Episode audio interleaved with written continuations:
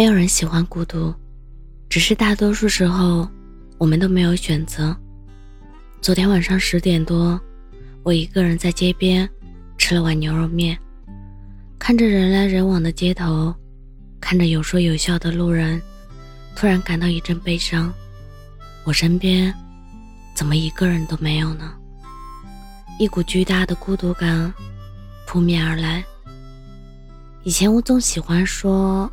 一个人很好，很自由，很洒脱。但那一瞬间，我真的很希望有一个可以交心的人在我身边。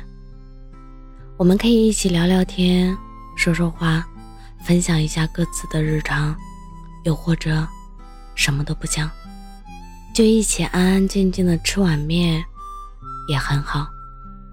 因为我们能看懂对方的欲言又止。也能理解对方的言不由衷，可我好像始终没有遇到过这样的人，这样能和我同频共振的人。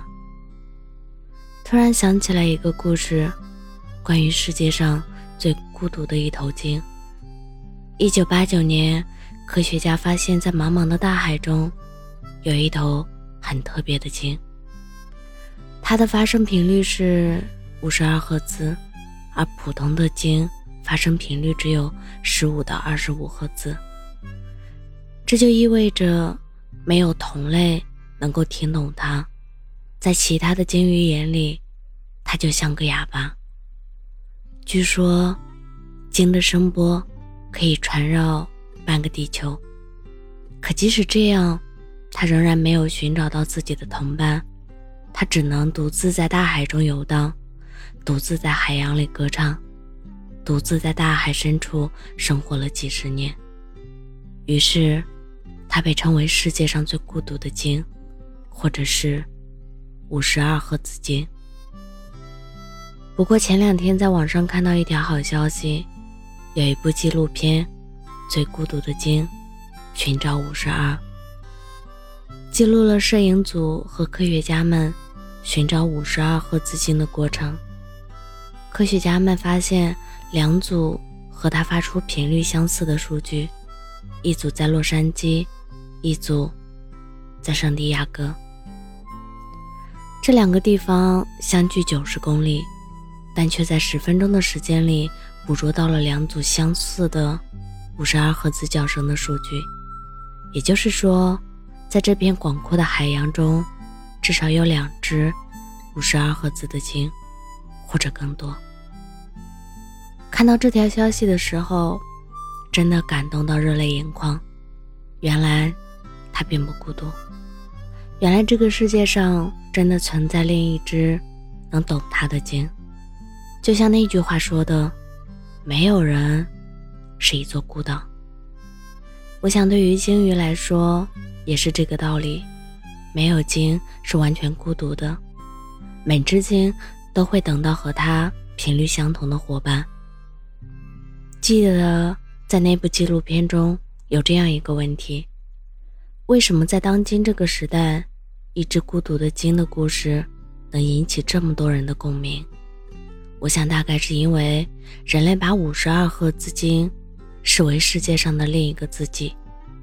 在这个社交网络发达、人口数量激增的时代，我们围绕在人群中，却依然感到孤独。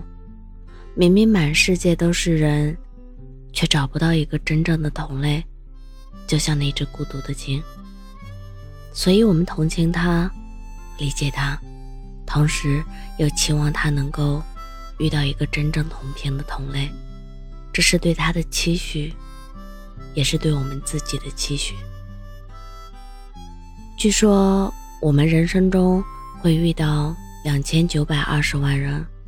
我们和每个陌生人相遇的概率是零点零零四八七，而要从这些陌生人中寻找一个和自己灵魂相似、相互契合的人，概率约等于零。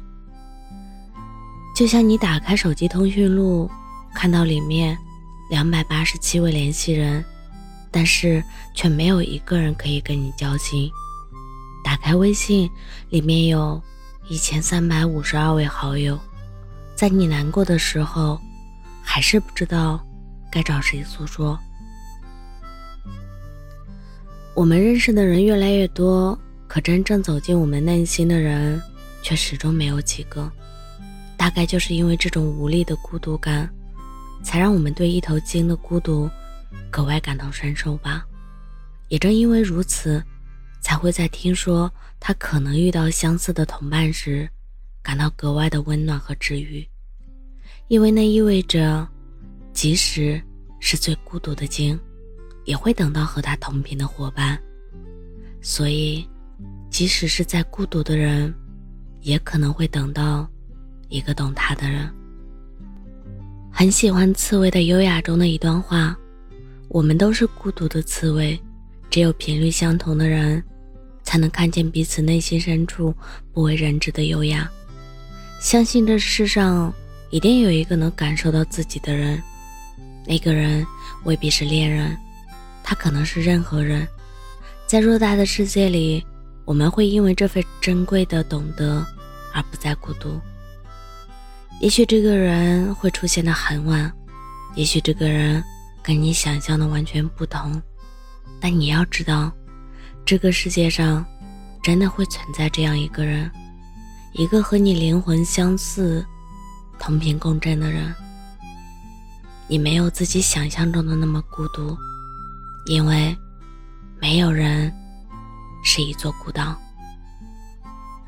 我是真真，感谢您的收听，晚安。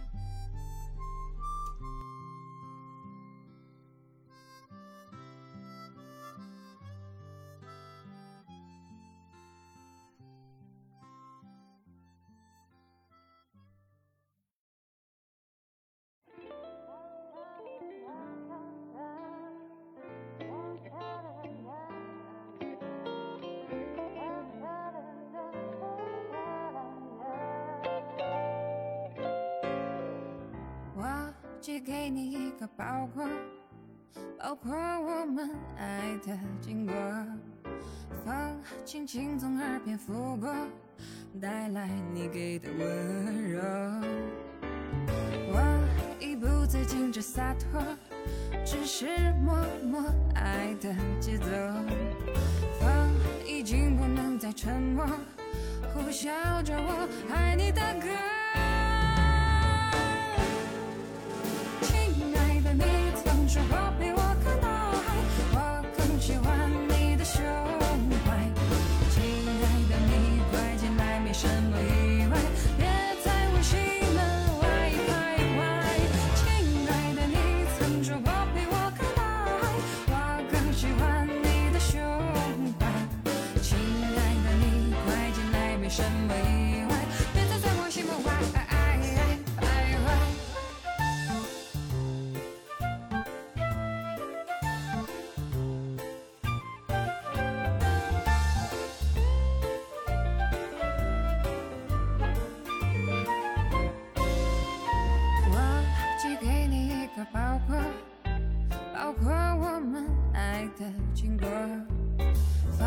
轻轻从耳边拂过，带来你给的温柔。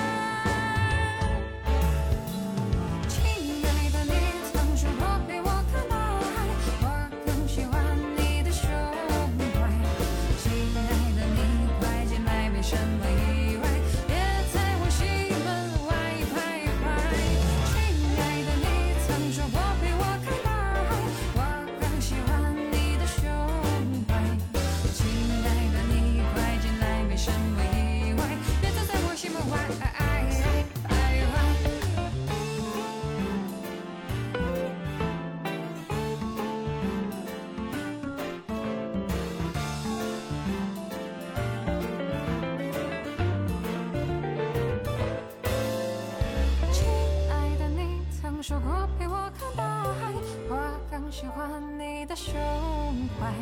亲爱的，你快进来，没什么意外，别在我心门外徘徊。亲爱的，你曾说过陪